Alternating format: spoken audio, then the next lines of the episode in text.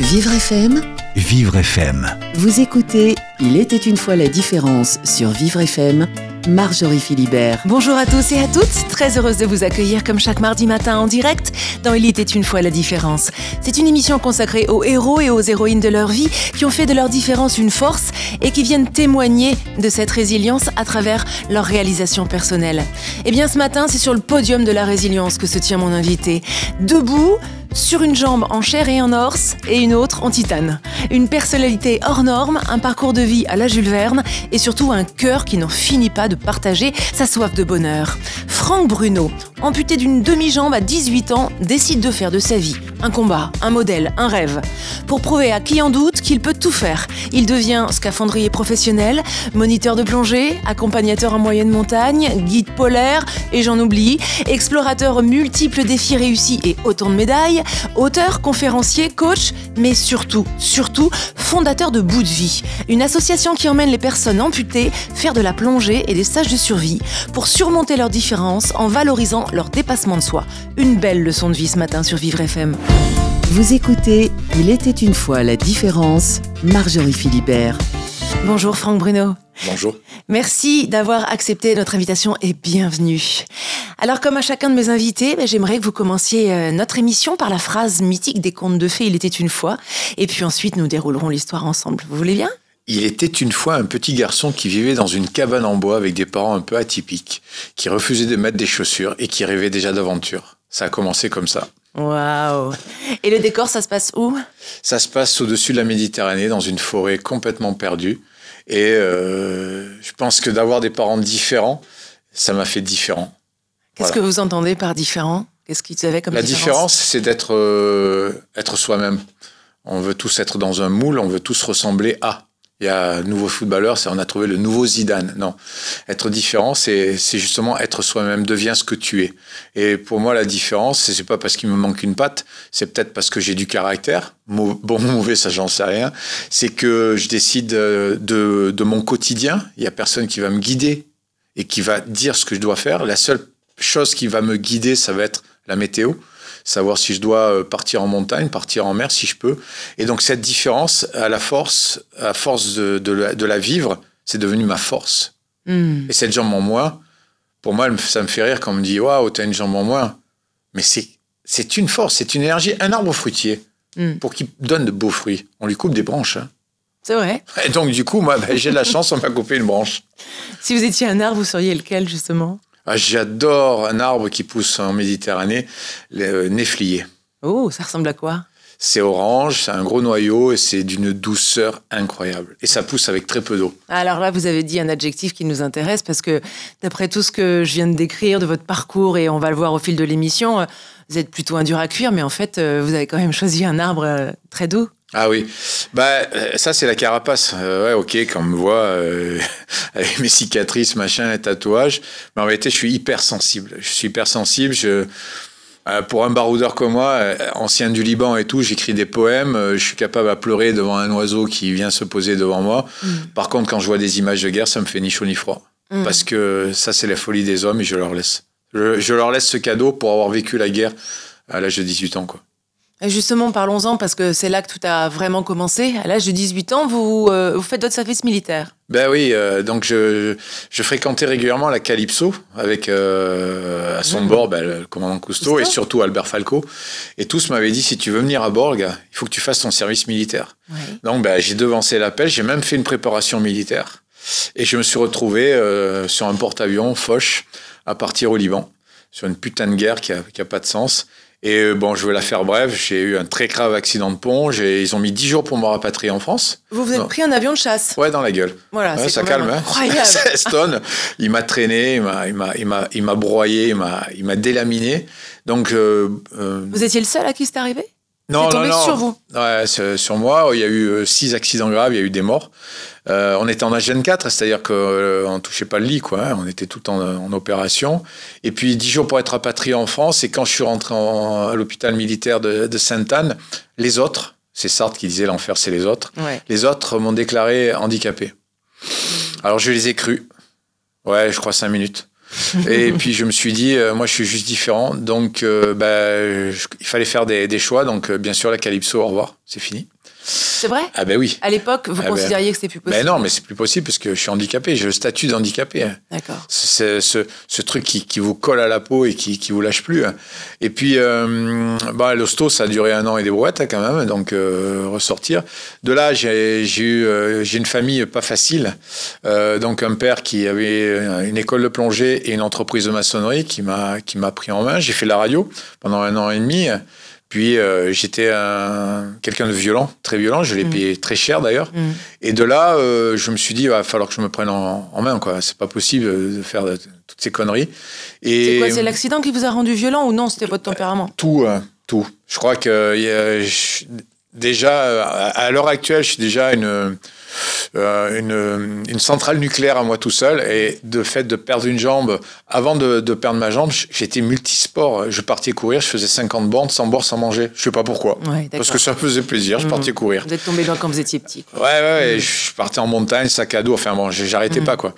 Et du coup, euh, je me suis dit, qu'est-ce que je peux faire de ma vie, quoi? Donc, j'ai repris la maçonnerie avec mon père, avec une prothèse pas adaptée, avec un trou dans le moignon, à monter des murs en pierre sèche, à monter des charpentes euh, lourdes, à reprendre des cours de plongée. Je me suis dit, je veux venir scaphandrier. Mm.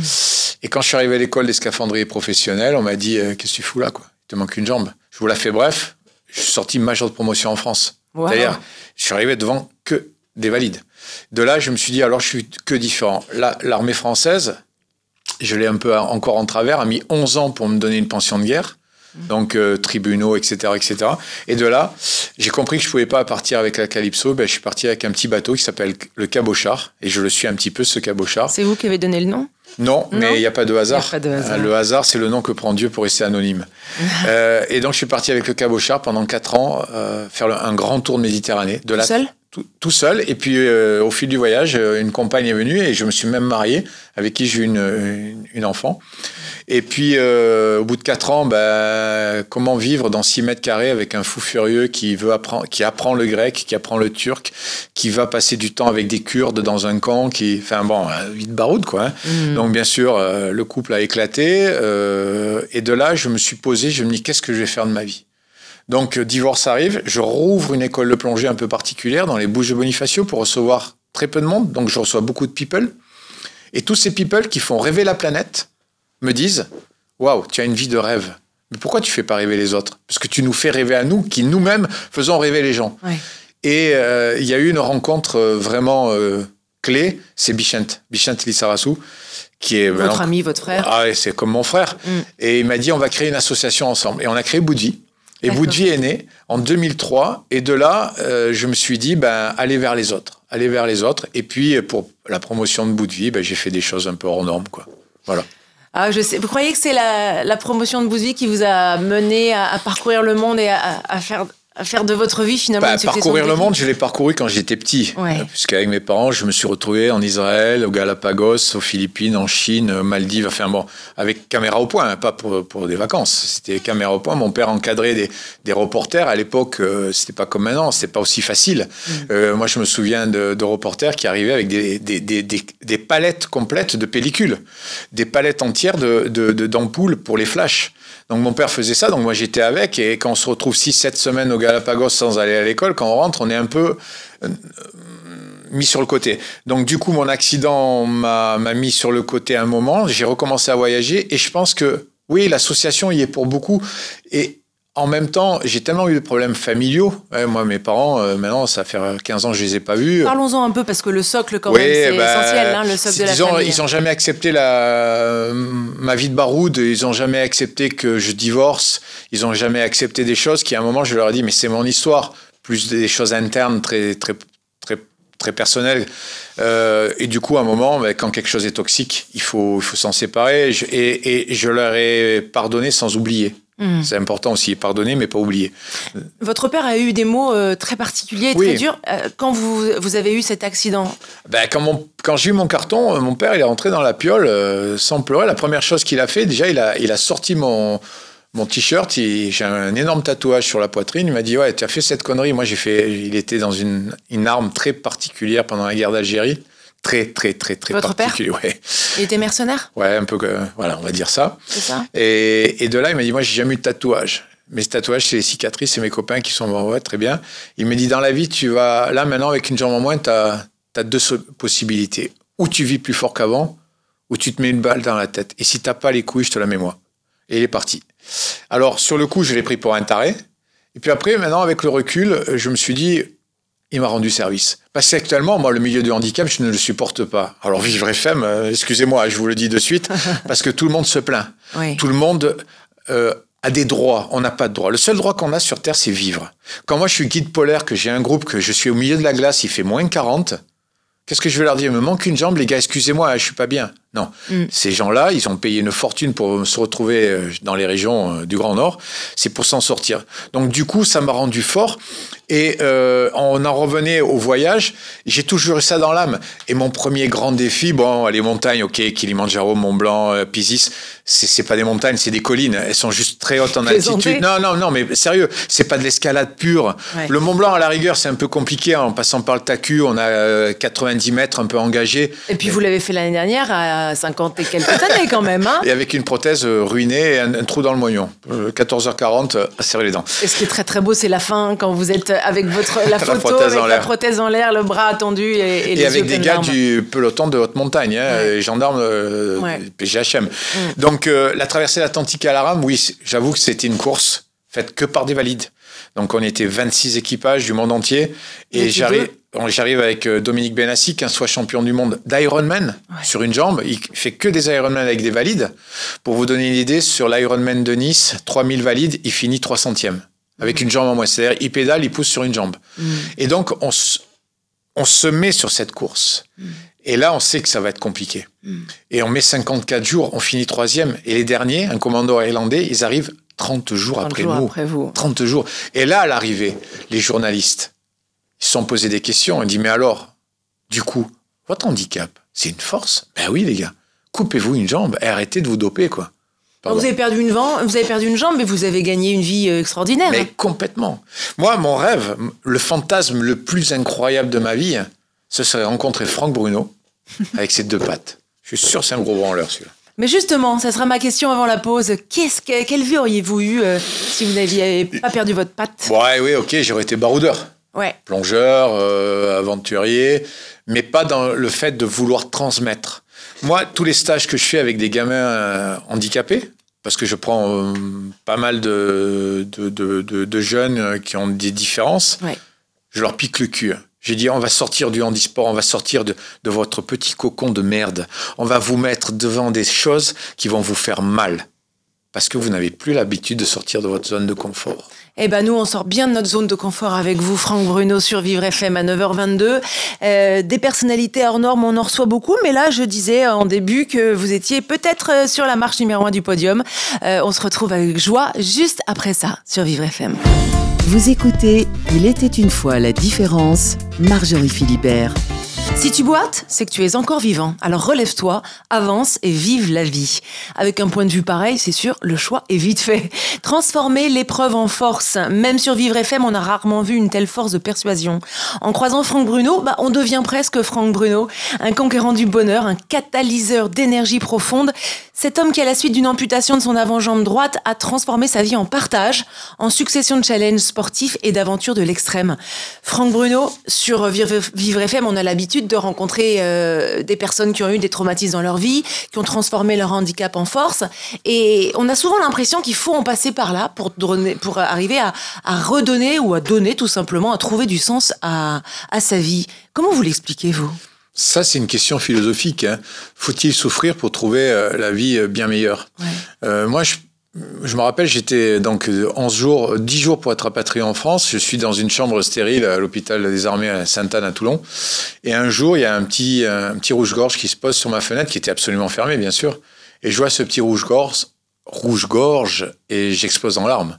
En me disant, mon Dieu, j'ai failli ne pas le voir. Et j'aurais pas eu le carton, ce rouge-gorge, il m'aurait pas ému. Et de ce jour-là, je n'oublie pas que je suis en sursis. J'ai 55 ans, je suis en sursis depuis l'âge de 18 ans. J'aurais dû mourir. J'aurais dû mourir parce qu'on ne sort pas de vivant de l'accident que j'ai eu.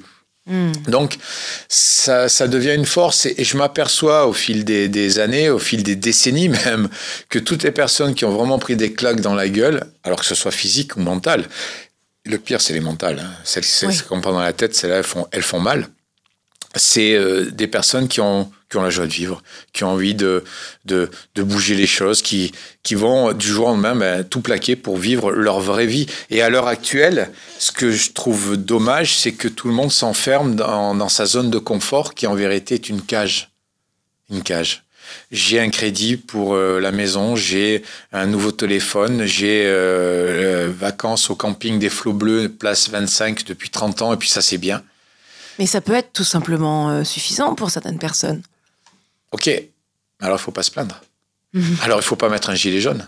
Mhm. Alors il faut pas descendre. La vraie révolution, c'est changer soi-même. hein. Mhm. Quand on me dit, ouais, tu as de la chance, j'ai de la chance. La chance de quoi? J'ai perdu une jambe à l'âge de 18 ans. Je connais pas ma fille qui a 20 ans. Mes parents m'ont m'ont mis de côté. Plus d'autres grosses merdes qui me sont arrivées, qui me sont, qui sont perso. Et on me dit que j'ai de la chance. Oui, de l'extérieur, ma chance, c'est de maintenant avoir la vie que je veux. Je vis dans une cabane de 16 mètres carrés en Corse, Oui. une cabane que j'ai fait venir de Laponie avec mon potager. En bas, il y a une mule, Tina, je la salue. Bonjour Mm. Tina. Mm. Je suis pas sûr qu'elle écoute la radio. Mm. Il y a des vaches. J'ai mes petits sangliers, mon renard qui passe. Je suis le roi. Depuis un an, j'ai une compagne extraordinaire que je salue, Marie-Noël, que j'ai rencontrée sur un tournage en Polynésie et où je me dis, tiens, ben, le solitaire, euh, il est plus solitaire, donc ça c'est chouette.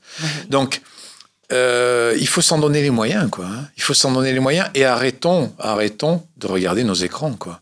Là, je suis depuis euh, hier, hier soir à Paris, Mhm. je ne vois que ça. Bien sûr. Les gens sont sur leur écran. Ça vous choque? Ah, mais complètement. Attention, hein, moi le premier, j'ai une page officielle Facebook, j'ai un Instagram, j'ai un blog, etc. Mon téléphone, des fois, je le cherche. hein. Je me dis, il est où, au fait? Euh, Ah oui, il est à tel endroit. Euh, ayant le nez en l'air, heureux ceux qui ont le nez en l'air. Et différence ou pas différence. Donc oui, je pense que prendre des claques dans la gueule, il faut s'en servir. De toute façon, les malheurs qui nous arrivent, c'est pas des punitions, c'est des défis à relever. Ouais. Perdre un enfant, la pire chose. J'ai rencontré beaucoup de personnes qui ont perdu des enfants, qui m'ont dit c'est notre force, c'est notre énergie maintenant. Mm. C'est puissant, hein Parce que plus perdre un morceau de soi, ok, ça va, ça, euh, on se soigne, on met une prothèse, euh, en avance, arrêtez de nous plaindre. Perdre quelqu'un de très proche, perdre un enfant, perdre un mari, une femme, euh, un père, une mère, c'est compliqué. Et du coup, bah, être alchimiste, hein, l'alchimie, hein, trouver euh, la pierre philosophale et, et prendre nos malheurs et les transformer en bonheur. Vous m'avez dit quand on s'est appelé au téléphone pour préparer l'émission, euh, une amputation de personne, il n'y a, pas de y a pas de prothèse. Non, non, non, c'est clair. Moi, j'ai perdu des, des personnes très proches. Elles sont toutes. Alors, ce qui est formidable, c'est que maintenant, une personne de chair et d'os, bah, vous la voyez de temps en temps. Oui. Vous l'avez au téléphone, vous l'avez euh, par euh, SMS.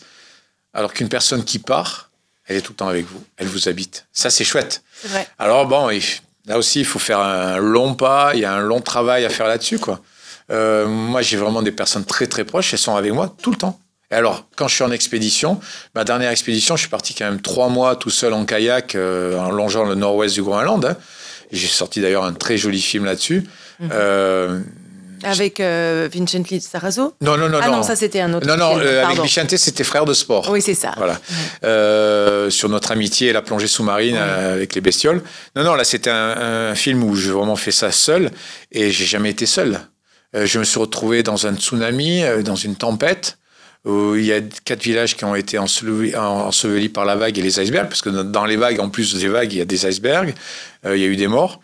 Ben, vous êtes petit, quoi, au milieu de, de, de ces éléments-là, ben, j'étais pas seul. Euh, ma tente recouverte de lave, euh, à sortir, me dit, mais qu'est-ce que je branle là, quoi? Mais qu'est-ce que je branle? Et puis là, la jambe en moins, le handicap, mais je Mm. sais même pas de quoi vous me causez, quoi. Mm.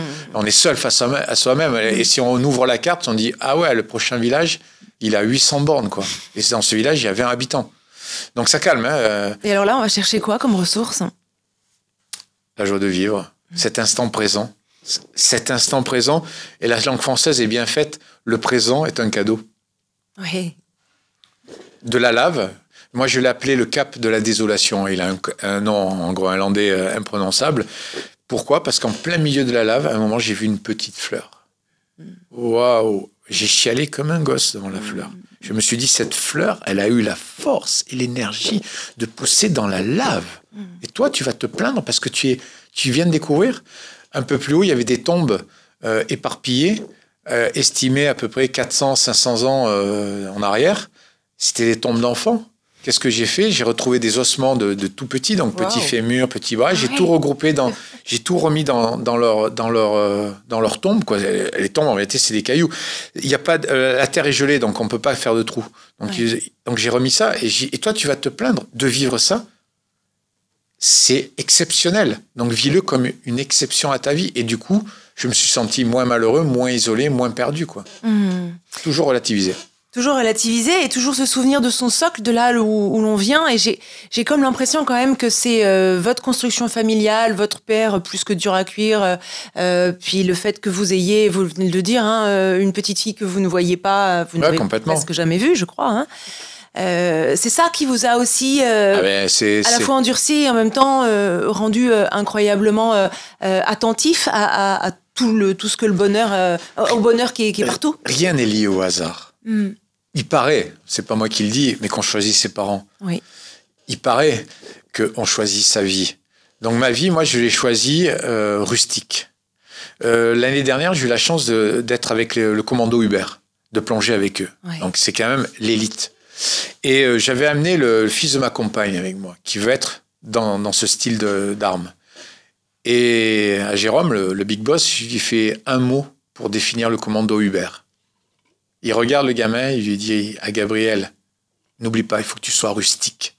Et ça veut dire quoi être rustique? C'est ça, la rusticité de la vie. La rusticité de la vie, c'est savoir s'adapter, c'est savoir justement se poser, respirer. Je suis face à un danger. Vous avez un ours. Quand j'ai traversé le Yukon et l'Alaska en kayak, ça durait des mois et j'étais sans armes.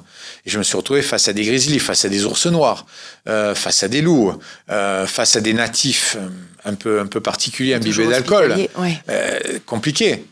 Ben, plutôt que de le prendre comme un stress ou quoi, je me suis dit, quelle chance, quelle chance d'être là. Et du coup, j'ai mis en application ma rusticité. C'est-à-dire que là, il faut allumer un feu. Il faut mettre la tente comme ça, pas de nourriture, et on s'en sort. Donc la vie, c'est être rustique. Et c'est vrai que la base, le socle, j'ai eu une vie, une jeunesse très rustique, mais en or. En or. L'école, ok, l'école c'était juste un endroit où c'était marqué école, où de temps en temps je rentrais et je sortais, où on devait me forcer à me mettre des chaussures, alors j'étais toujours pieds nus, mm. où on devait voulait pas entendre mon récit de la Chine. Vous vous rendez compte de la Chine en 1970, euh, avec des parents baroudeurs euh, ou des mm. Galapagos ou de donc tout ça, ça m'a fait euh, un peu atypique. Et, mes potes d'enfance me le disent. Déjà à l'époque, on voyait un type complètement euh, atypique. Et alors, vous parlez aujourd'hui d'école et, euh, et, ce soir, je pense qu'on peut le dire. Hein, ah, mais bien, bien sûr. Vous êtes invité dans la prestigieuse école HEC pour, pour, faire, pour donner une conférence sur, sur le sens, sur le sens de la vie, le sens de la nature et le sens de la différence, bien sûr. Ouais, c'est un joli clin d'œil, ça. C'est un joli clin d'œil. Moi, j'ai quitté l'école très tôt. J'ai passé mon BEPC en candidat libre, que j'ai eu d'ailleurs. Et puis j'ai arrêté, quoi.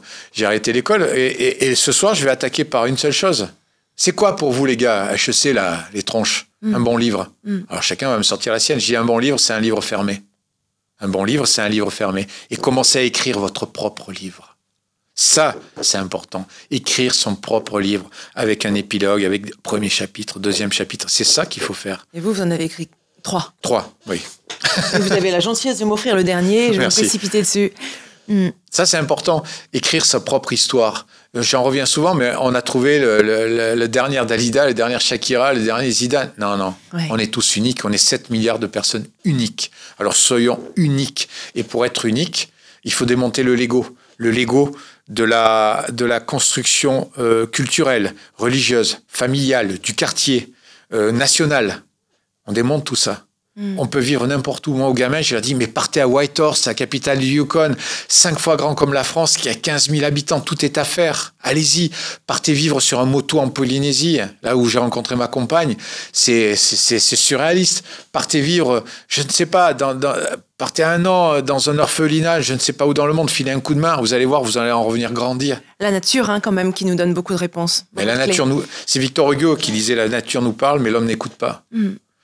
Les stages de survie que j'organise, ce sont des stages où j'apprends aux gens à marcher en silence. C'est-à-dire toutes les marches doivent être silencieuses. Magnifique. Je leur dis, le soir devant le feu, on peut raconter nos conneries. Moi, je suis ingénieur, moi, je suis si. Mais en vérité, est-ce que le feu, le vent, le renard qui va passer au camp, ça les intéresse qu'on soit ingénieur Non. non. Par contre, nous, on doit apprendre d'eux. Parce que si on lève le ciel, le- le- les yeux au ciel, on va voir, ah, les, les étoiles scintillent, vont du nord. Les étoiles sont pâles, vont du sud. Ça va changer la donne de la journée de demain.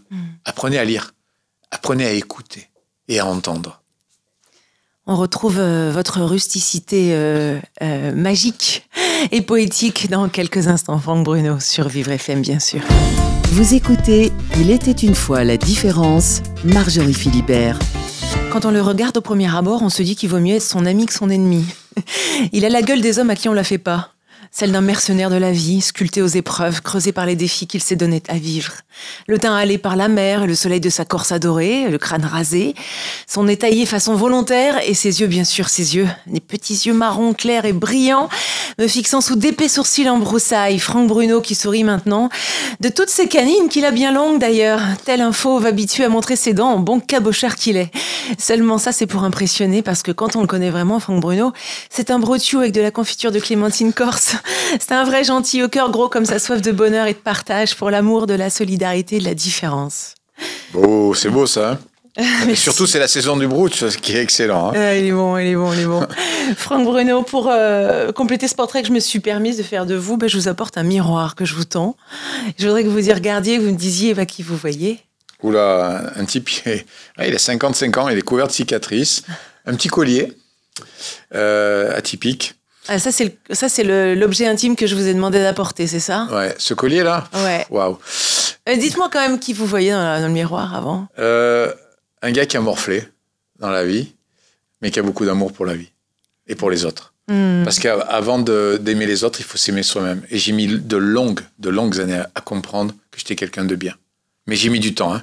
J'ai mis du temps. Pour ça que vous êtes donné tous ces défis à, à- Ouais. à vivre, pour vous prouver à vous-même d'abord que vous étiez quelqu'un de bien? Bah ouais, quand on passe des mois, je dis bien des mois, hein, pas l'expédition de 15 jours, hein, c'est des mois, des mois, des mois, presque des années, seul, face à soi-même, aux éléments, aux tempêtes, aux animaux, au matériel qui casse, à de la souffrance physique, au manque de nourriture, euh, c'est clair que dans la tronche, il se passe des choses. Quoi, hein.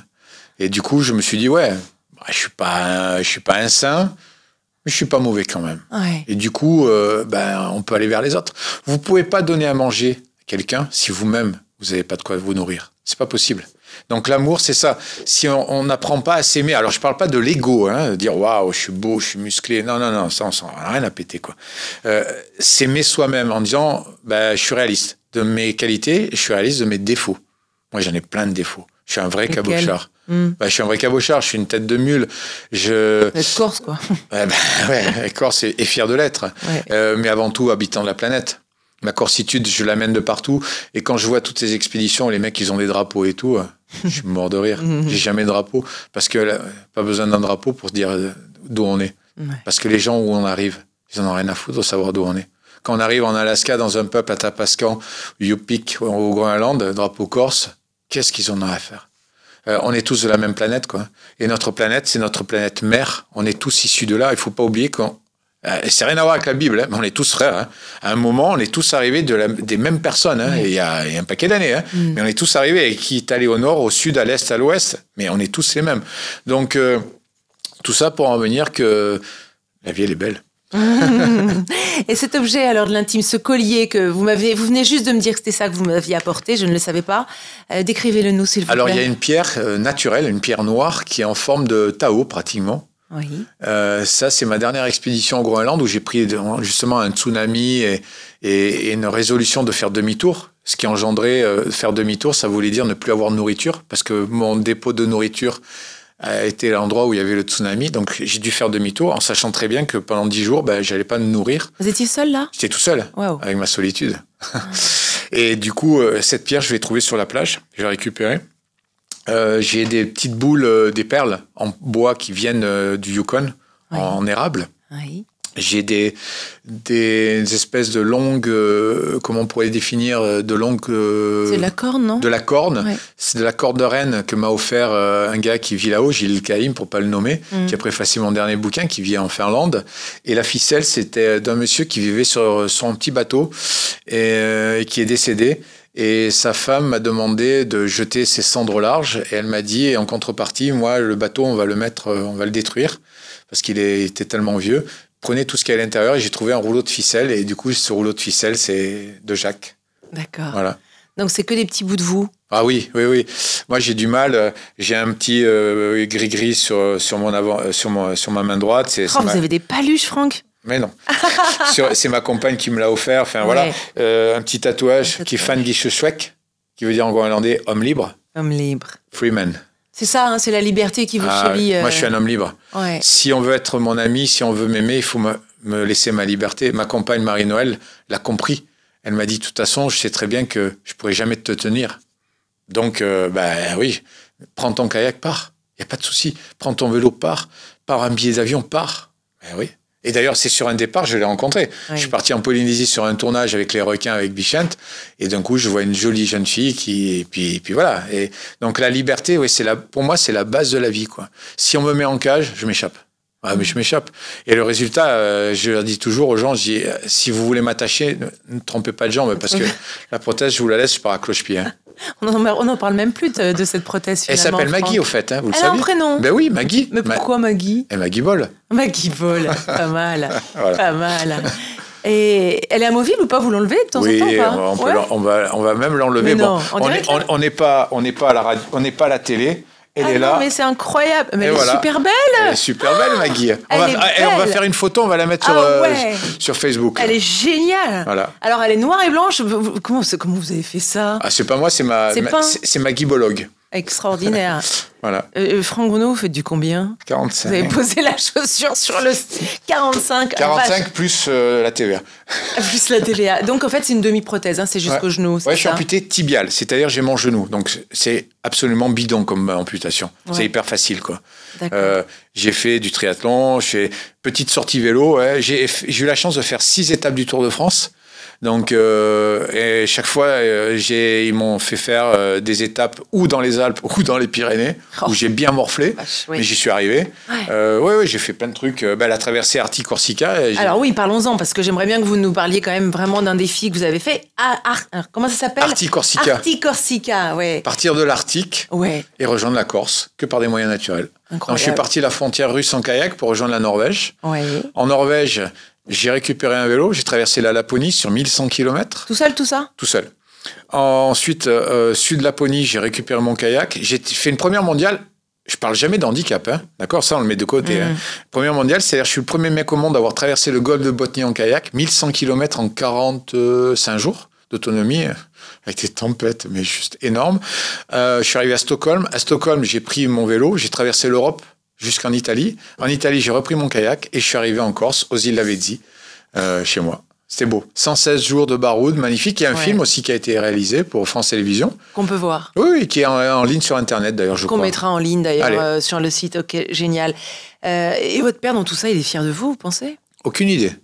Et puis, alors là, ça me dépasse complètement maintenant. hein.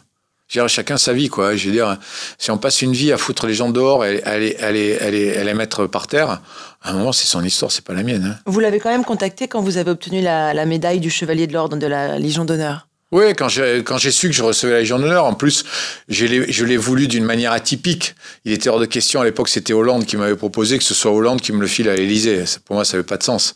Donc du coup, ça a été sur le porte-avions Charles de Gaulle par Vicente Lizarazu Hmm. et le commandant s'appelle euh, s'appelait parce qu'il a changé, c'était Éric Malbruno et je lui ai dit mon nom de famille c'est Bruno. J'ai dit ça va être un mal pour un bien. et j'ai appelé, euh, je l'ai appelé, il m'a dit euh, et alors? Bon ben voilà, ok, salut, à bientôt. Enfin bientôt, dans une autre vie quoi. Oui, hein. ça change, ça change rien, Non, mais si ce n'est quand même si une reconnaissance, et ça, vous en avez peut-être manqué euh, gamin, et toute votre Oui. vie n'a été quand même qu'une quête. Là aussi, je, veux- je, je vous reprends simplement, vous avez m'avez dit une phrase très jolie, et en fait, euh, où est-elle? Bah oui, tout ça pour faire entendre que le monde m'aime. Ouais, ouais, mais c'est Hein? clair. Euh, les, les grands, les grands explorateurs, style Mike Horn, tout ça, si vous fouillez un peu, moi je le connais bien, Mike. Hein, je, Ouais. connais son- je connaissais sa femme, son frère, ses enfants. Euh, pareil, si on gratte derrière, il y a un putain de, de casserole à tirer. Du coup, ben, on fait des choses que le monde entier. Je, je suis rentré à la Société des explorateurs euh, Voilà. français. Ça, c'était un Et oh, c'est la, la reconnaissance ultime, bien plus qu'une légion d'honneur pour moi. Bien sûr. Ben, c'est style, aimez-moi, quoi. Je suis là, de- j'existe. Ouais, Voilà, donc euh, quand j'étais gamin, je lisais les livres de Bernard Motessier, ouais, qui me faisaient rêver, d'Henri de Montfred, qui était pirate et corsaire en mer Rouge. ouais. Ils m'ont fait rêver. Mm. Mais je fais pareil, quoi. Ouais. Moi, avec mon bateau, avec mon cabochard, je me suis fait pister par des corsaires euh, aux îles Kerkena, en Libye, euh, à la frontière de la Libye. C'est parti à coups de fusil à pompe et tout. le- ouais, j'ai une, vie incroyable. Et, et du coup, bah, ouais, et maintenant, je suis à la Société d'Explorateurs derrière ces mecs-là, quoi. C'est magnifique. C'est génial, quoi. magnifique. Et votre, euh, votre fille de 20 ans, vous pensez qu'elle est, qu'elle est fière de vous? Elle, elle les connaît, vos périples, elle les connaît, vos réussites? Bah, Internet, quand on fait mon nom, euh, Ouais. on trouve un paquet de trucs. hein. Je- là, on commence à, à échanger. Alors, euh, on se calme, hein, échanger, c'est-à-dire euh, trois WhatsApp par an. Mhm. Mais il y a quelque chose. Et une fois, je l'ai même eu au téléphone, elle m'a dit Waouh, t'es doux quand même. Parce qu'on lui a gonflé la tête en disant que ok, c'est un ex-militaire, c'est un mec dur, c'est, un bagarreur, c'est un teigneux, il a fait plein de bêtises quand il était jeune, etc. Ouais, mais c'est vieux tout ça. Mais oui. Maintenant, je lui ai proposé euh, de. J'ai dit, moi, chaque été, je pars au Groenland. Dans ma mais- J'ai une petite maison à Watsut au Groenland. J'ai dit, bien, venir en tête à tête, je comprends que tu craignes. Mm. Viens avec un groupe de jeunes de ton âge, mais qui, eux, ont un bras, une jambe, un œil en moins, quoi. Tu viens. Un, un de vos sages de survie pour les personnes amputées. Ouais, entre autres. Entre C'est autres. plus que de la survie. Là, par exemple, cet été, je vais partir et j'ai la chance, M6 va, va venir euh, avec nous. Oui. Et c'est des gamins euh, qui manquent un bras, une jambe, etc. etc. On s'en fout, euh, il en manque un bout.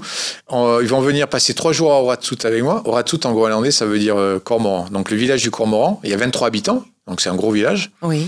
Et de là, on va prendre mon petit bateau et on va aller bivouaquer de droite et de gauche dans des endroits absolument mais sublissimes. C'est-à-dire que obligé d'avoir une moustiquaire de tête parce qu'il y a des milliards de moustiques. Mm. Mais par contre, la tente est devant nous. On va voir les baleines, on va voir les phoques, on va voir les ours. Tout le monde qui va venir nous voir, quoi. Et ça, c'est là aussi. L'ours, la baleine, machin, ils en ont rien à péter du handicap, quoi. Bien sûr. On est juste là et faire des randonnées. Il y a la petite Lara qui est venue l'année dernière, qui n'a pas réussi à atteindre une montagne parce qu'elle est amputée fémorale, parce qu'elle voulait pas de béquilles, parce que hein, cette année elle m'a dit ça y est, je m'entraîne avec les béquilles. Mm. Et donc là, la montagne, on va se la faire. J'ai dit ben oui. Et comme elle a pas de nom, je pense qu'elle va porter son nom. Oh, c'est beau. Voilà. Franck, on vous écouterait des heures et des heures encore, mais on va vous suivre sur euh, les réseaux. Cette émission est podcastable et vous la réécouterez à loisir. Merci du fond du cœur. Merci, venu Marjorie. affronter euh, la, la difficulté parisienne pour euh, nous donner Un petit message à tous les Andis qui nous écoutent. avec plaisir. Allez, bougez-vous le cul. Levez-vous. L'important, c'est de pas boiter dans sa tête. L'important, c'est de ne pas être assis dans sa tête. Levez-vous. Vivre FM podcast.